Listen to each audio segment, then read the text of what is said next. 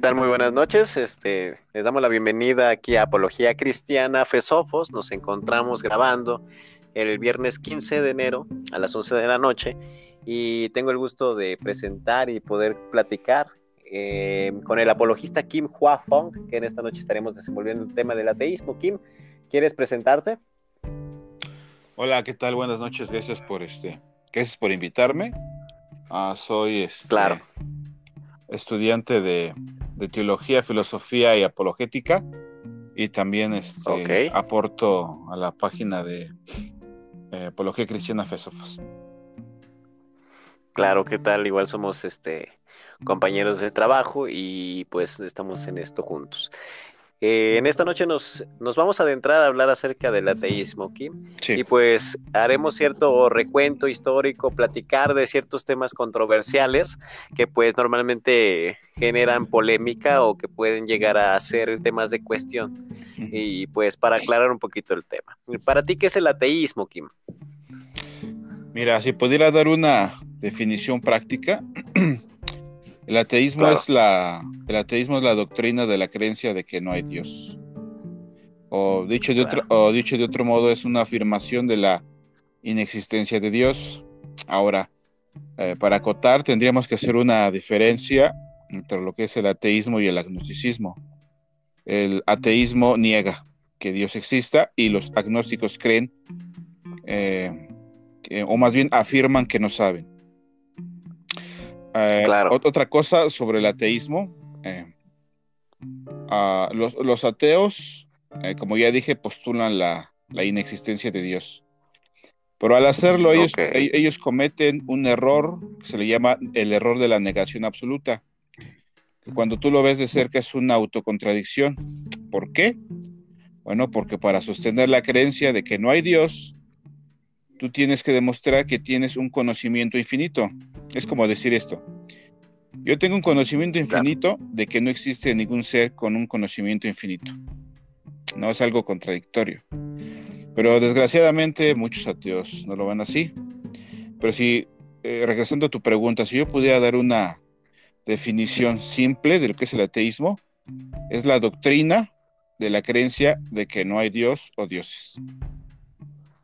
Claro, vemos que a través de la historia y a través de pues este la vida cotidiana nos encontramos que a, través de, de, diversas culturas pues siempre ha existido la, la, relación o la necesidad del ser humano para pues creer en algo o darle idea acerca de la creencia sobre algo superior, ¿no? A lo cual se le rinde veneración, adoración y culto, ¿no?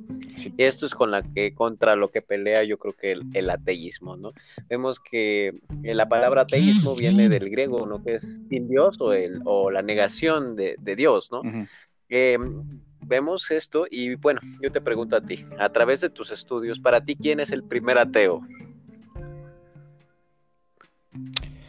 El primer ateo pues creo que yo particularmente no podía dar tu nombre en especial, pero desde la cultura clásica ya ah, se, se ve, el, término se empieza a manejar. Por ejemplo, los paganos de la cultura griega decían que los primeros cristianos eran ateos, porque no creían en sus dioses, ellos simplemente afirmaban que había un solo Dios, ¿no?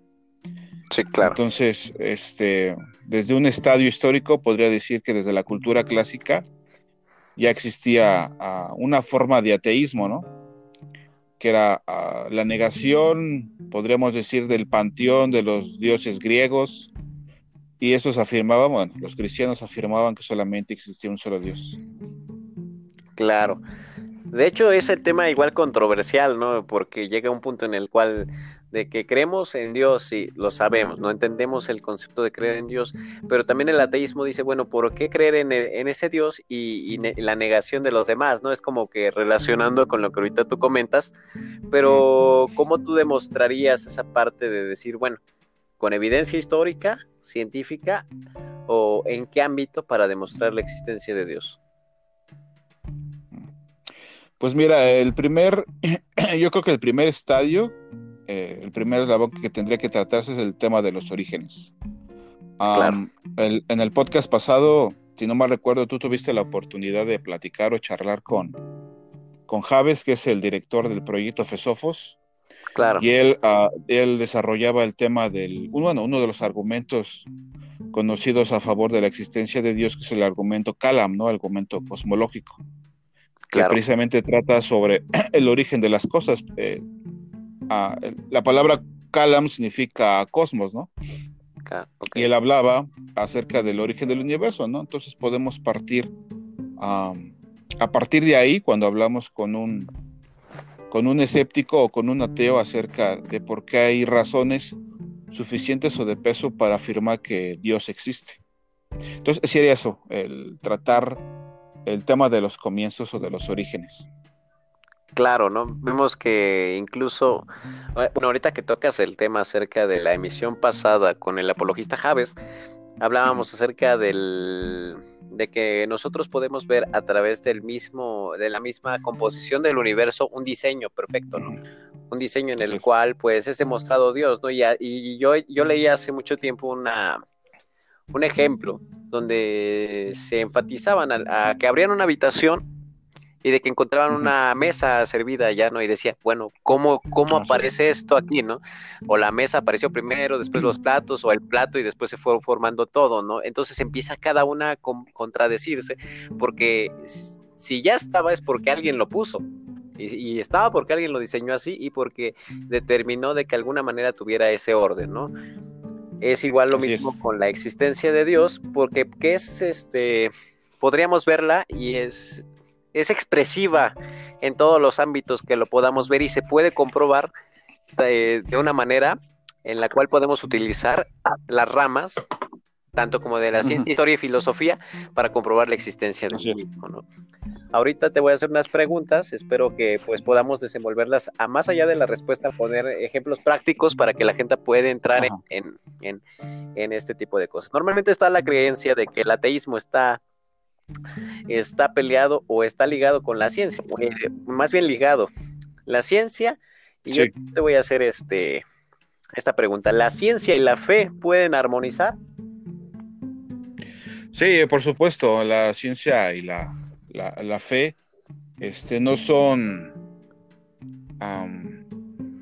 ¿cómo decirlo? No son dos ideas que se, que, este, que chocan entre sí, no todo, todo lo contrario, sino son cosas o disciplinas que se complementan. Claro. Hablando de disciplinas, pues tendríamos que hacer el señalamiento de que tanto la ciencia eh, tiene una metodología particular, de hecho esto, este Javes ya lo llegó a comentar en algún momento, la, ciencia tiene una metodología particular y a la vez limitada, y la religión, ah, podemos llevarlo así, lo que es la filosofía o la teología también tienen una metodología particular pero a la vez también su metodología es, este, su metodología es limitada. Claro. Por ejemplo, la ciencia eh, de lo que se encarga a, rasgos simples es de explicarte cómo funciona el mundo natural, ¿no? Sí, claro. Lo que podríamos llamar las, las ciencias empíricas, háblese de química, háblese de física, háblese de, bueno, de todas esas disciplinas, ¿no?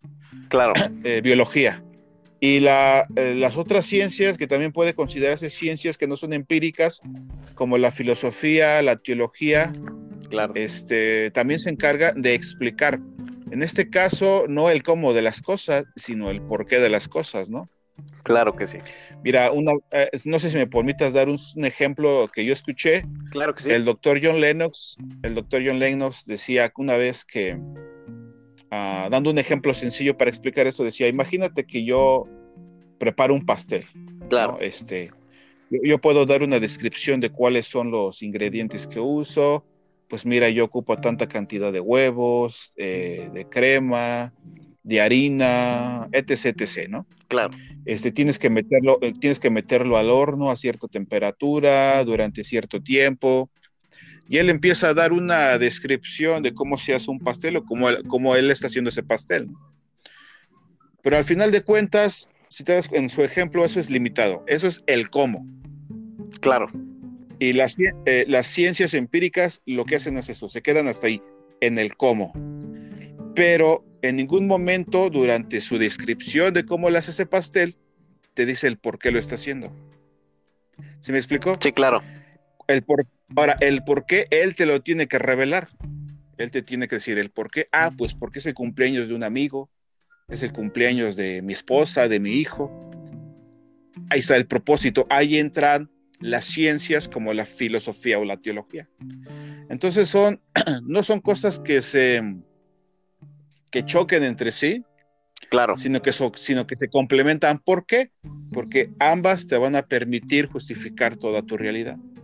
Tanto eh, la ciencia como podremos llamarlo en este caso la religión, ¿no? Que permiten de nueva cuenta justificar toda nuestra realidad. Claro, no vemos el proceso de. Ahora sí que eh, realmente vemos a cabo llevarse el proceso y la finalidad del proceso, ¿no? Esto es lo que. Exactamente. Podríamos ver acá de, John Lennox. Aquí hay una. Estuve encontrando a través de la tarde ciertas cosas donde muchos ateos chocan y pues podemos ver que en la Biblia, en San Juan capítulo 15, versículo 5, eh, dice, yo soy la vid y vosotros los pámpanos, el que permanece en mí, yo en él este lleva fruto. Porque es, y aquí habla, aquí habla una frase que es emblemática, dice, porque separados de mí, nada poder nada puede hacer. Eh, ¿Por qué, ¿Por qué la discrepancia? ¿Por qué ellos creen que, bueno, nosotros estamos ligados a la voluntad de Dios? Sabemos de que nosotros no podemos hacer nada sin, sin que la voluntad de Dios exprese nuestras vidas, pero ellos quieren romper con esto y están peleados con el concepto de por qué no, podemos hacer más allá sin Dios. Entonces por eso quieren abolir la existencia del mismo. ¿Tú cómo tomas esta, este tipo de comentarios? Mira, eh, habría que hacer una diferenciación. Las palabras de Jesús eh, se dan en el marco de la obra redentora de Dios. Claro. Lo que es cierto es que las personas que no creen en Dios, nosotros tenemos como cristianos que reconocer que mucha gente que no cree en Dios ha hecho aportaciones importantes. Claro. Los, los, científicos, los científicos pioneros podemos decir que eran o deístas o teístas, ¿no? Claro que sí. Pero lo que, lo que guiaba su trabajo o lo que impulsaba su trabajo era saber eh, que existía una mente superior, ¿no? Ahora, es cierto que mucho, eh, dentro de la comunidad científica moderna ha habido muchos avances en los distintos campos, ¿no? Y estos avances los han hecho gente que no cree en Dios. Nosotros podemos ver como cristianos ese, no sé si podríamos llamarlo instinto espiritual, que Dios a través de la obra de estos personajes sigue haciendo un bien a la raza humana, ¿no? A los seres humanos. A pesar de que estas personas no crean en Dios. Ahora, de la negación, ah, podríamos decir, es más cómodo para los ateos decir que Dios no existe porque ellos no tienen que rendirle cuentas a nadie. Y más después de que ellos, eh, ellos van a morir, todos vamos a morir. Pero en el momento en que ellos lo hagan, si ellos mueren como ateos, van a morir creyendo que ellos no le tienen que rendir cuentas a nadie. Claro. Eso es algo cómodo. Y siguen siendo seres morales, ¿no? Ahí tienen convicciones, tienen creencias. Simplemente que Dios está fuera del cuadro. Y en el caso de los agnósticos también es cómodo, porque dicen, pues yo no sé, quizás Dios existe, quizás Dios no existe. Yo prefiero descubrirlo después de morir. Entonces, ambos están en un predicamento, porque nosotros sabemos de que después de que mueran van a tener que renderle cuentas al Creador, pero para ellos es algo cómodo. Entonces, quizás, eh, tratando de responder tu pregunta, es el sentido de responsabilidad. Ellos no quieren rendirle cuentas a nadie. Y es lo que dice la Biblia, que nosotros heredamos de Adán la, en nuestra condición corrupta. Y esa condición corrupta se ve reflejada en esa rebeldía contra Dios, al menos en ese aspecto en particular. Claro. Este, tú ahorita tocabas un punto que es bastante interesante y yo creo, que nos podríamos este, explayar una plática de horas, pero acerca de la moralidad y pues eh, antier, si no me recuerdo, en la emisión con Javes hablábamos acerca de que, bueno, si dejamos de lado la moral, pues, bueno, si dejamos de lado a Dios en el aspecto de la moral, pues todo es permitido, ¿no? Pero el mismo Pablo decía, bueno, todo me es permitido, más no todo me conviene, todo me es lícito, pero no todo me edifica. Nosotros, a, usando esa premisa, yo te hago la pregunta, este, un ateo o sea, ¿es relevante, la verdad, la moralidad en un ateo? ¿Es posible la, moral atea? Este, yo no, yo no usaría el término de moral atea, simplemente son ateos que están convencidos de que la moral existe. El problema con ellos es que no pueden justificarla. Claro. Esa es la gran dificultad. Esa es la gran dificultad que tiene el, ateísmo. ¿Cuál es, el, ¿Cuál es el fundamento de la moral? Y el problema, es, el, problema es que ellos no pueden responder esa pregunta. Si tú les dices, bueno, tú crees en los valores morales, ¿no? Tú, tú sabes que matar está mal, tú sabes que mentir está mal, tú sabes que robar está mal, tú sabes que codiciar lo de otros está mal, ¿no? Claro. Si tú les preguntas eso, tú vas a recibir una respuesta positiva, ¿no? Sí, claro. Vas a recibir una respuesta positiva, pero cuando tú les dices, ¿cuál es el fundamento para afirmar que robar está mal, que mentir está mal y el resto, ¿no? De lo que nosotros ya sabemos. Sí, claro. ¿Cuál es el fundamento? Y ellos no te lo pueden dar. A lo, a lo que muchos, a lo que dirán, perdón, es que el fundamento es un acondicionamiento sociobiológico, ¿no? Que los factores que lo, que lo construyen, que los, perdón, que los factores que construyen nuestra moral son sociales y biológicos. Sí, claro. Pero, pero allí hay, hay un problema. ¿Sabes por qué? Porque los ateos tendrían que negar también la, la dignidad humana de las personas, necesariamente. Si no, eh, ¿Quién dice que yo soy una persona? ¿Quién dice que tú eres una persona si tú eres ateo? ¿Ok? ¿Cuál es el fundamento de, la, de, nuestra dignidad? También entra en juego esa parte, ¿no? Sí, claro. Pero volviendo a lo de, a, lo de eh, los valores morales, ellos no te pueden contestar ni decir cuál es el fundamento. Ellos caen en el, en el problema de la moral subjetiva. ¿Qué quiere decir esto? Que la moral no, es, no, no está originada fuera de tu persona, sino que la moral la determinas tú, ¿no? Eh, es algo de tu preferencia. Claro. Pero ese es un problema porque cuando tú afirmas que algo está mal, tú haces una declaración eh, absoluta, ¿no? Es decir, matar está mal. Imagina que yo te responda a ti, pues para ti, a mí me conviene.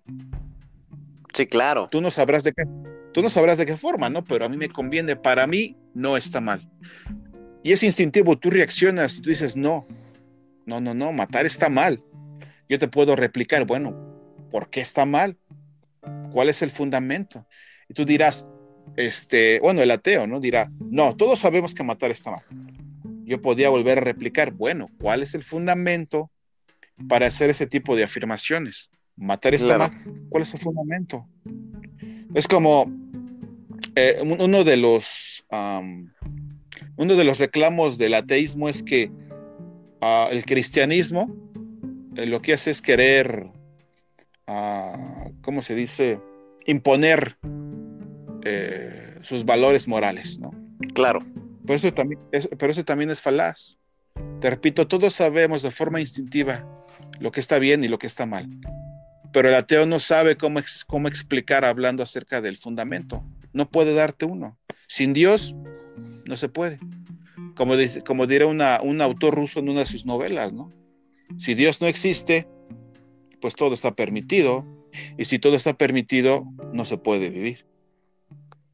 Claro, de hecho nosotros podemos entender esto de que pues, eh, como lo mencionaba al principio, Pablo decía, todo me es lícito, pero no todo me conviene, porque, bueno, está esta parte donde Dios entra, ¿no? Ya entrando en términos más este, pues, del Espíritu Santo, lo redarguye, pero pues el ateísmo yo lo veo como más que nada este, un, grito desesperado de justificarse en la ley de, uno mismo, ¿no?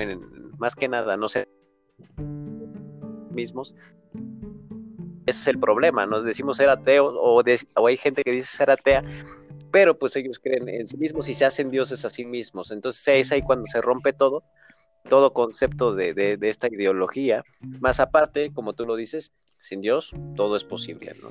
Entonces ahí cuando igual choca, ¿no? O sea, es como contradictorio verlo de todos los ámbitos, ¿no?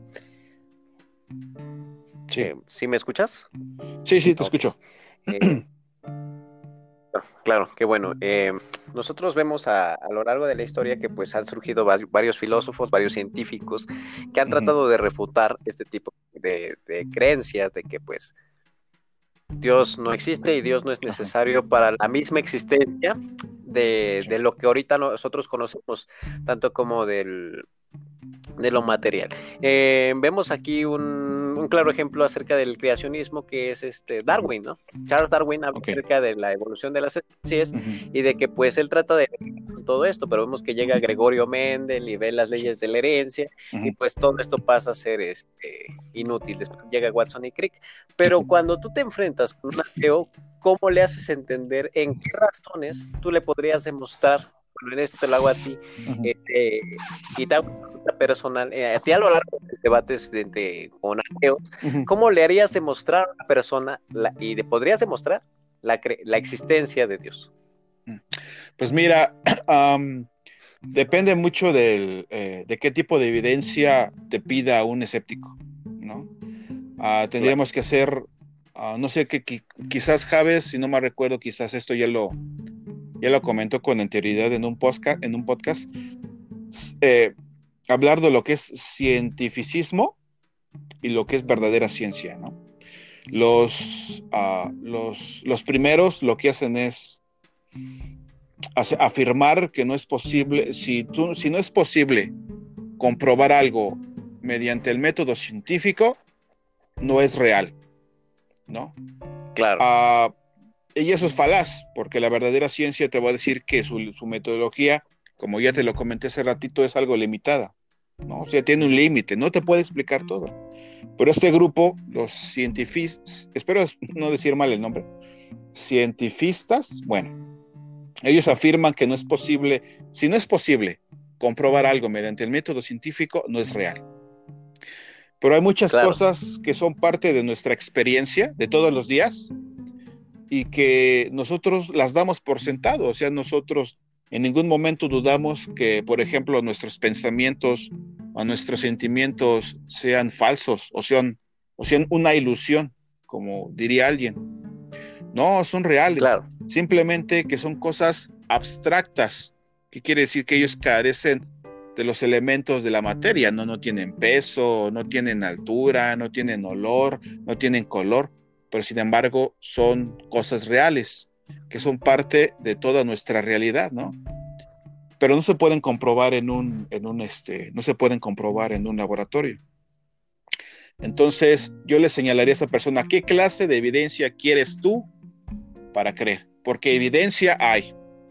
Entonces, tratar, tratar de aclarar ideas, decía el padre Manuel Carreira, que ya murió, que si tú no, de, si tú no defines los términos en una discusión, pues cuando empieza la discusión, si no saben de lo que están hablando, pues no van a llegar a nada. Claro.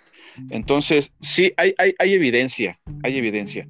Y ahora que tú hablas acerca de Darwin, tendríamos que hablar, si este, si este ateo me, empezara a sacar a Darwin ah, para, este, para negar la existencia de Dios, pues tendríamos que pensar precisamente sobre lo que la evolución ah, sobre la evolución de las especies, ¿no? o lo que, lo que comúnmente es evolución darwiniana.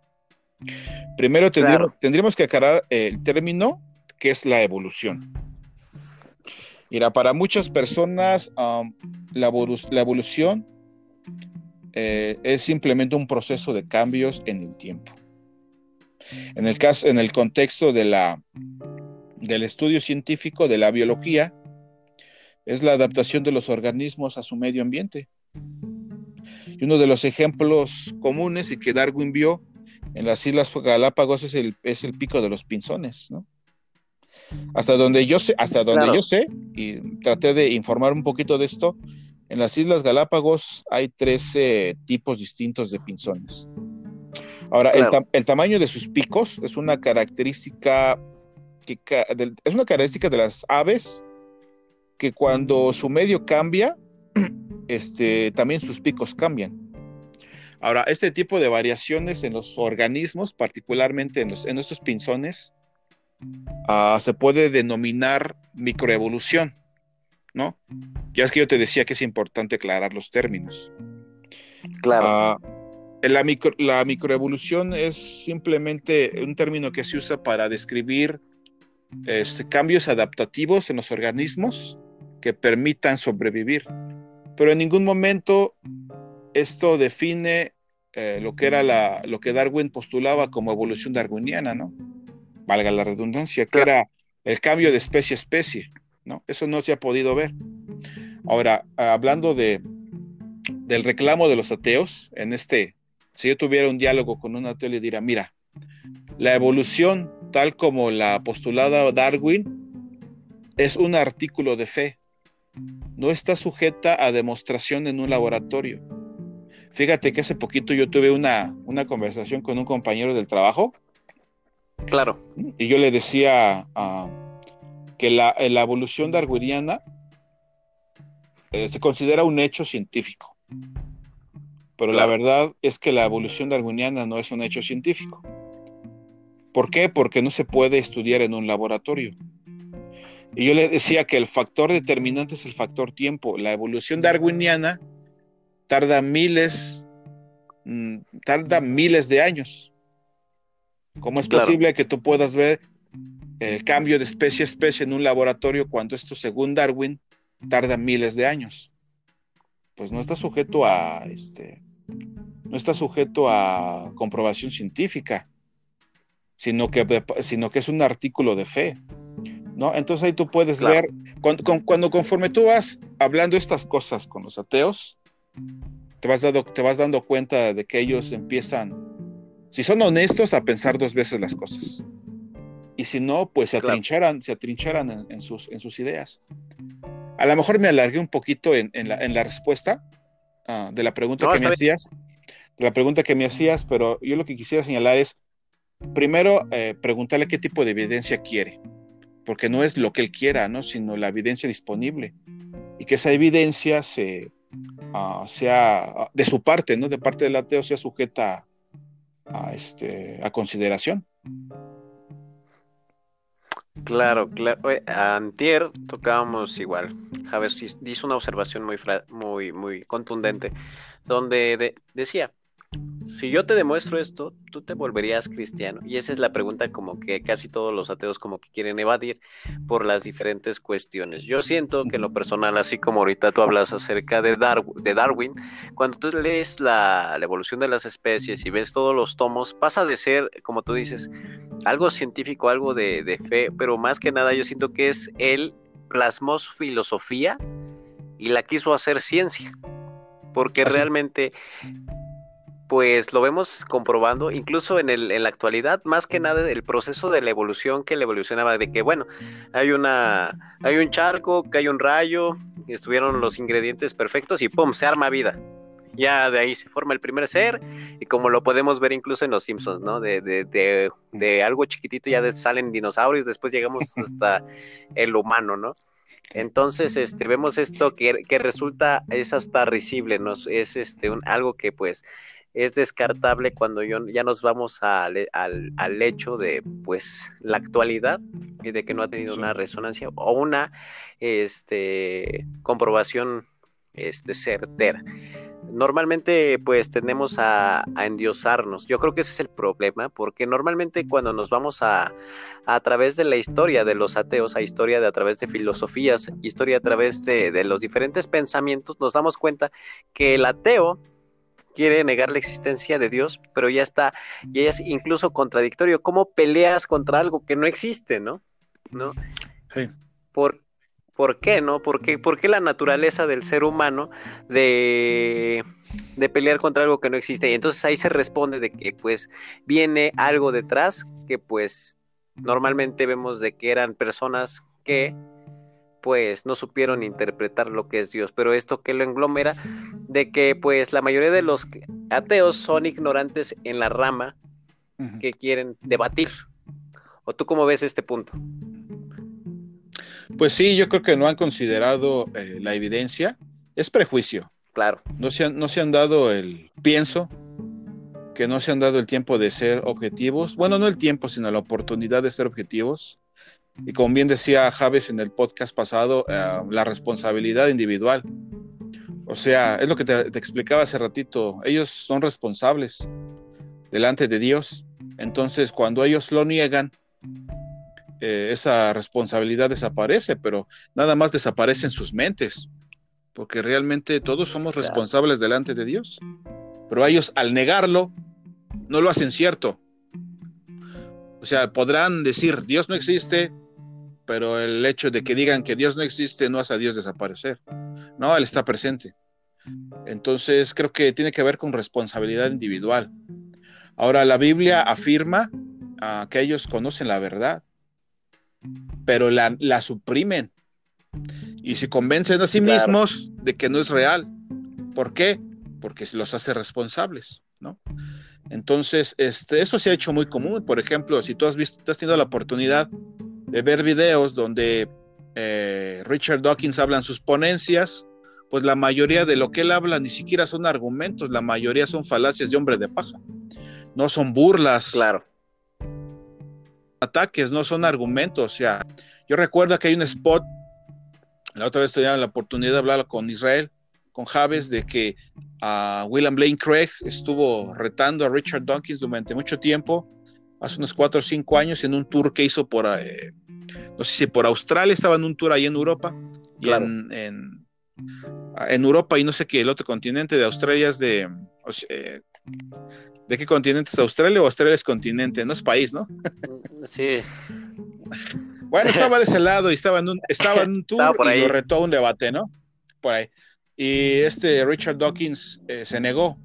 Decía que él no quería eh, eh, debatir con, ¿cómo se dice? Creacionistas, ¿no? Cuando William Blaine Craig no es un...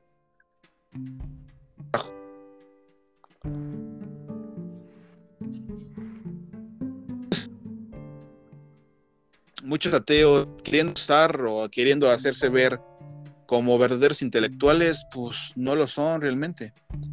¿No? Este, Precisamente por el hecho ah, de que el reconocer que Dios existe los hace, los hace, este, los hace responsables. Entonces, yo creo que la la ah, en relación a lo que tú me en relación a lo que tú este, me preguntabas porque mira, la mente del ateo está constituida, e-, ellos reconocen que Dios es real. Bueno, ellos saben, más, más bien no lo reconocen, saben. Esa, esa lucha pues no la van a exteriorizar, ¿no? Muchos no la van a exteriorizar. Y los que esta cuestión les hace comezón, van a buscar respuestas sin prejuicios. Claro. Pero algunos, para algunos no pasan de ahí, se quedan atrás, ¿no? precisamente por la responsabilidad individual. Claro, todo lo que envuelve este ser cristiano, todo lo que envuelve tener la creencia de que Dios pues está al tanto de lo que hacemos, ¿no? Ellos confunden el temor a Dios con tenerle miedo a Dios, ¿no? Te, este, muchas veces, ¿no? Tenemos como que malos conceptos y malas definiciones de cada una de las cosas que ellos mismos atacan, ¿no? Entonces yo creo que lo que nos hace falta es tener la, la sensibilidad de que si vamos a hablar de un tema y si vamos a debatir acerca de un tema, tenemos que ser tenemos que explorar todo el contexto que envuelve lo que estamos debatiendo, ¿no? Porque si no, pues pasamos a ser este, necios, ¿no? Pasamos a ser gente tonta, ¿no? Ahorita yo quería tocar un punto que pues muchas veces igual muchos ateos utilizan, he escuchado de todas las posturas desde que de la existencia de Jesús, ¿no? Jesús no existe, Jesús es otro tipo de, vino a hacer otras cosas, Jesús era esto, ya lo endiosaron, y que incluso las fechas a través de la historia no coinciden acerca de lo que es Jesús, a través de los evangelios, como podemos saber de que los evangelios se escriben algunos años después de que pues Jesús muere. Posteriores. Ajá, o sea, dicen, hay muchísimos eh, este, evangelios, tanto como el de María Magdalena, y dicen, la mayoría no coinciden. ¿Cómo podemos creer en algo que tiene tantas contradicciones como la Biblia, no? ¿Tú cómo respondes a eso, Kim? Mira, de forma sencilla diría que no se han dado el tiempo para hacer una evaluación honesta de la evidencia. Claro. Yo diría eso. Mira, hablando acerca de la, de la postura de que Jesús no es un personaje histórico, no, no es cierto. De hecho, hay fuentes que no son cristianas o podemos llamarle extrabíblicas que aseguran que Jesús fue un personaje, un personaje histórico. A pesar de que son limitadas, existen. Ah, cuando tú haces un análisis de los evangelios, claro. tú te vas a dar cuenta de que Jesús fue un personaje histórico. No, por ejemplo, ah, se mencionan en las cartas del apóstol Pablo, que fueron, de hecho, el, primer, el primer documento del Nuevo Testamento en escribirse fue una de sus cartas. Claro. No recuerdo cuál fue, eh, no sé si fue primera de Tesalonicenses, ah, el primer documento del Nuevo Testamento, y él habla acerca de la persona de Jesús, ah, de, lo, de lo que él predicó, eh, etc. Este, algunos creen que por ser posteriores, los, el Evangelio de Juan, que es de los más de evidencia eh, bibliográfica que se tiene, el papilo John Rylance es uno de ellos, está datado en el año 100, entre el 110 y el 120 después de Cristo. Claro. O sea que básicamente sería una generación después de, de la muerte de Jesús, lo que le acerca más a, a él como su persona. Eso quiere decir que reduce en gran manera en términos históricos, su enseñanza la tiene más, ¿cómo diría, cómo decirlo, más fiel, este, en cuanto a todo lo que él enseñó y dijo. Si fuera más posterior, pues yo creo que había razones para dudar, ¿no? Algunos dicen que el personaje de Jesús, tal como se nos muestra en los evangelios canónicos, fue el resultado de, de una exageración en su persona, o sea, quiere decir que sus discípulos lo que hicieron fue divinizarlo, eh, divinizarlo más bien, claro. Eh, por eh, posterior a su muerte, pero no, de hecho, mucho de lo que ellos, ah, bueno, en el tiempo de Jesús y en su cultura, muchas de las enseñanzas se preservaban a través del testimonio oral, ¿no? Y después se pusieron por escrito.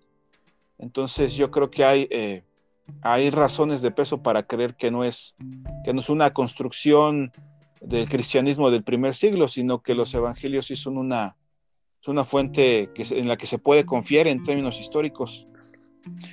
otra cosa que me preguntabas acerca de los evangelios uh, apócrifos. Claro. Uh, yo, yo, podría decir que esos sí son más tardíos. Uh, te digo, los evangelios canónicos se, se constituyeron eh, unos 50, 60 años después de la muerte de Jesús, lo que, lo que coincide con su datación. Y los evangelios este, apócrifos no, ellos se constituyeron en, la comunidad de, en grupos cristianos o comunidades gnósticas, así les llamaba. se tienen un carácter muy místico. Y ellos podríamos decir que tomaron cosas prestadas de los evangelios canónicos y las, los, y las barnizaron con una idea, con la idea particular que ellos tenían de Jesús, pero estos, estos documentos ah, son muy posteriores, ¿no? Eh, si no me equivoco, por ahí leí que eran del siglo segundo, eh, después de Cristo, entonces sí son más posteriores, Pero yo creo que sí hay evidencia ah, histórica, claro. para afirmar que Jesús, Jesús sí fue un personaje histórico que afirmó ser lo que dijo ser, que resucitó al tercer día y que ah, un día, como se dijo, ¿no? El, apóstol Pablo en muchas de sus cartas afirmó que un día eh, Jesús regresaría. Entonces sí hay, yo creo que sí hay evidencia de que es veraz todo lo que tiene que ver con la persona de Jesús. Claro. Ahorita va a hacer una pregunta en lo personal. Este, sí. ¿Tú crees? Bueno, yo, yo, yo tengo mi concepto y te voy a decir que yo creo que sí, pero ahorita te hago la pregunta. Ya te respondí antes de eso. Em, hace algunos años yo tuve una pregunta y, y, pues muchas veces uno como cristiano es ignorante, ¿no? Yo le comentaba a Javes el día de que hablábamos acerca de la cosmología, que, que lo peor del cristianismo, del evangélico, es de que a veces es una vergüenza, a veces es este, triste predicarle el evangelio a un evangélico, ¿no? Es como que a veces ilógico, ¿no? Em, ¿Tú crees que un cristiano, todo cristiano, debe de estar armado para responder a un ateo o solo simplemente direccionarlo como de, ah, ve tal película o, o, vea y preguntarle a esta persona? ¿Tú crees que todos deberíamos estar armados? Yo, como en lo que dice en Efesios capítulo 6, 12 más o menos, o sea, ¿Cuál es tu punto de vista aquí? Pues, punto de vista, pues yo, yo diría que tenemos que ir a la Biblia. O sea, todos tenemos la responsabilidad de prepararnos. Claro. No es, no es opcional. Eh, allá afuera pues hay mucha necesidad. Ah, tenemos que prepararnos para poder este, dar razón allá afuera, ¿no? Mira, para cuando, cuando, tú, cuando tú te pones a estudiar, Claro. Ah, y te enteras de cosas que no sabías y las haces tuyas y las asimilas, lo que Dios hace es sembrar la convicción en tu corazón. Claro. Entonces, cuando sales, entonces cuando sales a hacer lo que Dios te pidió, lo haces con convicción. Ah, el trabajo eh, del espíritu, eh, del mismo, el, trabajo del espíritu en tu corazón eh, se da cuando tú buscas responder las preguntas, ¿no? Eh, el Señor dijo que si tú, si tú tocas, se te abre, ¿no? Entonces, claro. uh, si, hay, eh, si, hay, interés, eh, va, habrá fruto. ¿Por qué lo digo? Porque la labor de prepararse empieza con uno mismo. La transformación primero se da en tu corazón, ¿no? claro. a nivel individual. Después eso lo llevas afuera. Pero todos tenemos una responsabilidad, la misma. Hay gente que dice yo no puedo, que, que suena más bien como un yo no quiero. Claro. Pero la, la, verdad es que tenemos la responsabilidad de prepararnos para poder dar razón allá afuera, ¿no? Todos, mira, todos tenemos preguntas. Es evidente que todos tenemos que lidiar con la duda. Entonces, cuando nos acercamos a, a esas disciplinas, por ejemplo, la apologética, el beneficio lo vas a sembrar tú primero. Claro. Y después, uh, de que asimil, después de que lo asimiles, lo vas a llevar allá afuera.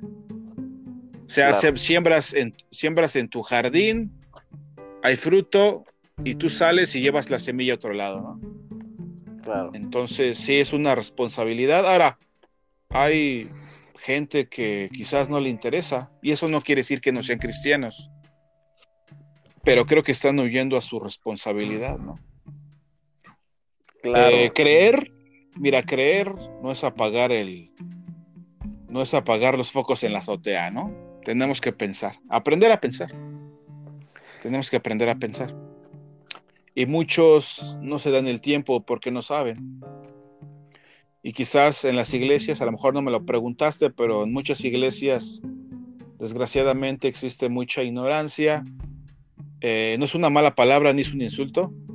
Existe mucha ignorancia y también prejuicios sobre uh, la apologética o la filosofía o incluso la teología. ¿no? Claro. Aparte de, de, que eso puede, puede llevar a, pues a la falta de, de poder argumentar cuando se da la oportunidad. Entonces, es una responsabilidad, eh, respondiendo a tu pregunta, es una responsabilidad, no es opcional. Claro, eh, fíjate que yo lo decía porque alguno, hace algunos años, bueno, me tocó, de que igual yo en, en, mi ignorancia, pues yo había leído que Teófito, un historiador, hablaba de Jesús, pero no lo hablaba así como acerca de, de en un aspecto divino, de un aspecto de deidad, sino que él enfatiza que pues este realmente él existió, o sea, nada más lo menciona, pero no se adentra en el personaje, ¿no?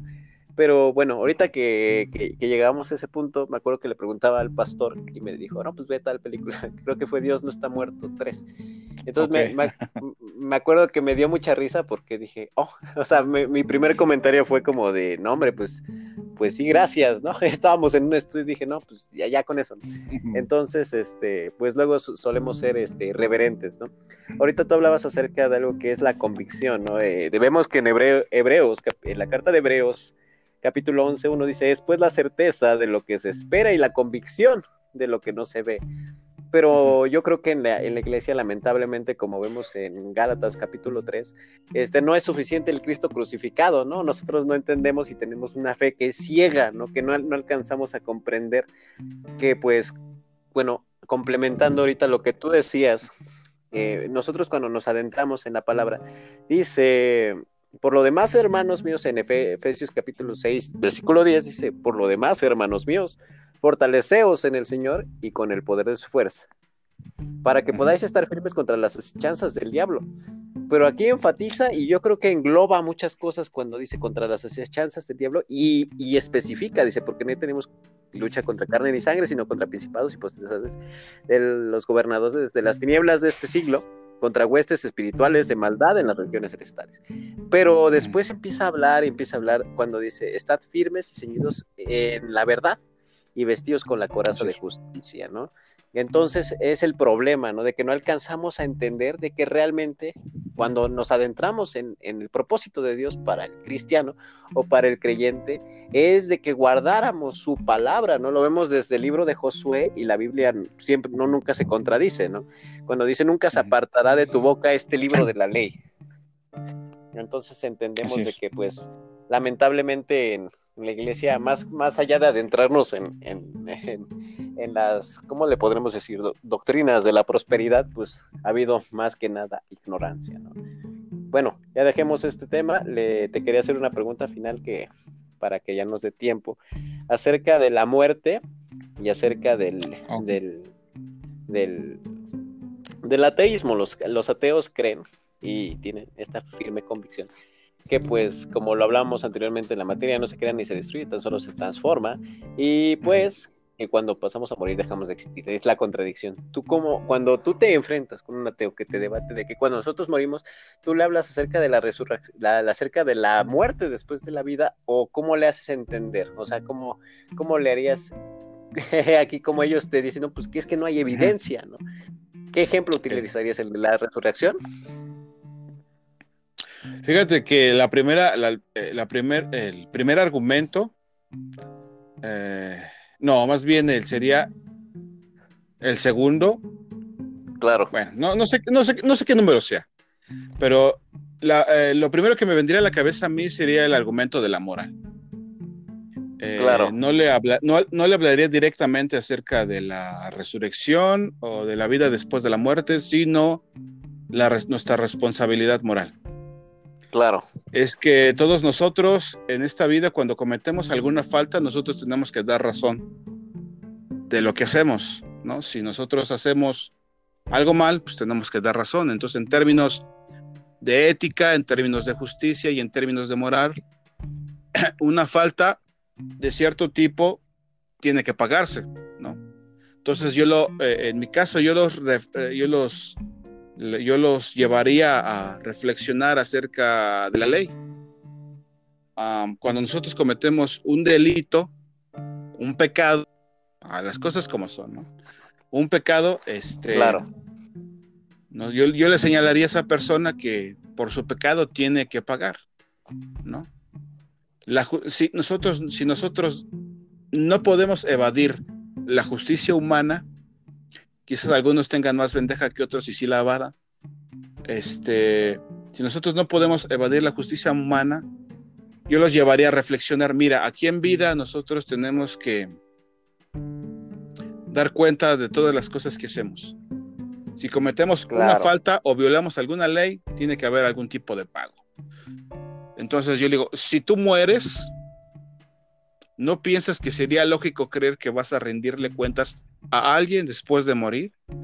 Y como te digo, le haría, le señalaría precisamente la experiencia, su experiencia aquí en vida como un ser moral.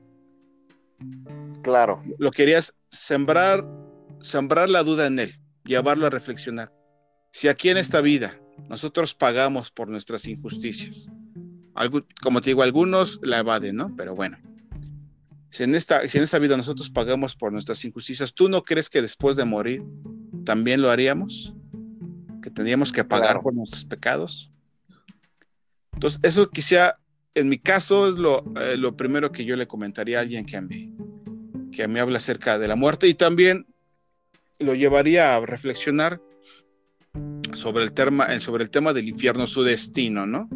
Podríamos decir que ese, sería el primer claro este, eh, hacerlo pensar de que él tiene que dar cuentas de sus actos. Lo segundo sería, pues vas a darle cuentas de tus actos a alguien, Si no me recuerdo, hace poco grabaron un podcast uh, aquí en sobre el infierno, uh, donde se hablaba acerca de la responsabilidad del hombre frente a Dios y su destino eh, en relación con lo que él hizo en esta tierra. Entonces el segundo eslabón sería ese, decirle, mira, tú reconoces que el, el bien y el mal existen. Si tú cometes mal, eh, el juez tiene que hacer algo contigo. Si tú hiciste el bien, el juez tiene que hacer algo contigo. Mira, en la labor de la evangelización, a lo mejor se ha descuidado eso. ¿no? Cuando nosotros le compartimos a los que no creen, les decimos, el día que mueras, ¿a dónde crees que vas a ir? Y cada quien te dará su respuesta, ¿no? Algunos dirán, pues quizás al cielo, quizás al infierno, otros te dirán, pues yo no sé, otros lo negarán, como ya lo platicamos. Pero para, para aquellas personas que dicen, pues quizás vaya el cielo, quizás vaya el infierno, tú tienes que, tú, tienes que hacerlos reflexionar, tú tienes que hacerlos pensar, ¿no? Si yo hice el bien en esta tierra, pues mi destino será este. Si yo hice el mal, mi destino será este. Y yo, nosotros, este, en la labor de la evangelización les preguntamos, oye, eh, parte de la religiosidad popular. Claro. Y, bueno, parte de la religiosidad popular y parte de lo que tú crees de forma instintiva es que las personas buenas van a terminar en un buen lugar, las que son malas van a terminar en un mal lugar. ¿Tú dónde crees que terminarías? Si tú fueras honesto con el tipo de vida que llevaste aquí en la, aquí en la tierra. Y algunos dicen, ah, pues creo que soy una buena persona, eh, no le hago mal al prójimo, pago mis impuestos, no robo. Entonces es el tiempo en el que yo los confrontaría precisamente con los diez mandamientos. Eh, claro. Y, les haría preguntas, ¿no? ¿Alguna vez has mentido? ¿Alguna vez has robado? Algunos dicen que no, otros dicen que sí, lo admiten. ¿Has usado el nombre de Dios en vano? ¿Has visto con lujuria a una mujer? Todo lo que viene en el decálogo, ¿no? Sí, claro mucha gente dice, a ver, dos mandamientos. Y la pregunta que nosotros les hacemos es, ¿tú crees que, cómo se le llama, por ejemplo, un mentiro? A alguien que dice una mentira, pues mentiroso. ¿Cómo se le llama a alguien que toma algo que no es suyo? Pues ladrón. Y los referimos al estándar. Y les preguntamos, oye, ¿tú crees que un ladrón, un mentiroso, un adúltero o un blasfemo son buenas personas? Tú me acabas de decir que todo eso lo has, eh, tú has faltado a la ley. Claro. Y ellos se quedan, y ellos, y ellos, y ellos se quedan pensando. y, les, volvemos a preguntar, ¿tú crees que un mentiroso, un adúltero, un, un, adúltero, un blasfemo, un ladrón, son buenas personas? Y no dicen nada. Y, y, al yo les, nosotros les decimos, pues no las personas que faltan a la ley no son buenas personas. Entonces, ¿qué va a hacer Dios o el juez contigo cuando te encuentres con él para rendir cuentas? Claro, ¿no? Bueno, Qué, bueno que haces este comentario. Sí, claro. Y ahí los hieres en su conciencia. Y a los que dicen que no hay destino después de morir, simplemente les refieres, bueno, si no es así, pues yo puedo vivir de la forma que me plazca. Claro, claro, todo es permitido, ¿no? Así es. Entonces, ah, yo creo que ah, todas esas preguntas, ellas, los, ellas, bueno, las personas que nos escuchan las pueden identificar como coherentes, como razonables. Entonces, nosotros apelamos a, la razón de la persona y nosotros también estamos seguros de que si somos fieles al mensaje, lo que el Espíritu Santo va a hacer va a ser obrar en sus mentes y en sus corazones, ¿no? Claro, qué palabras este, usaste aquí. Ya para terminar, pues nada más dejamos inconcluso, la ciencia acabará. En algún momento todos llegaremos con el Señor y pues daremos cuentas, ¿no? Por eso todavía hay tiempo, porque dice la misma palabra que es mejor perro vivo que león muerto, ¿no? Entonces, este, ya para finalizar, ¿quieres comentar algo más? Despedirte, saludar, no sé. Ya para cerrar, que nos quedan escasos segundos. Pues darle gracias a Javes por invitarme a participar, a participar en este proyecto de FESOFOS. y esperando que todo lo que platiquemos, todo lo que compartamos, ah, sea bendición para la gente y que este, Dios nos dé vida ah, en esta situación difícil que estamos pasando, que salgamos bien parados y si no, pues ahí arriba nos esperan. Claro, claro. Bueno, pues ya sin más que decir, hay que agradecer a Dios por un día más de vida y pues estar consciente acerca de lo que estamos haciendo, porque el tiempo a veces no lo sabemos este, entender. Que Dios, nos, que Dios tenga cuidado de nosotros, que Dios tenga misericordia y pues nos veremos en otra emisión de Apología Cristiana Fesofos. Hasta luego, Kim. Hasta luego.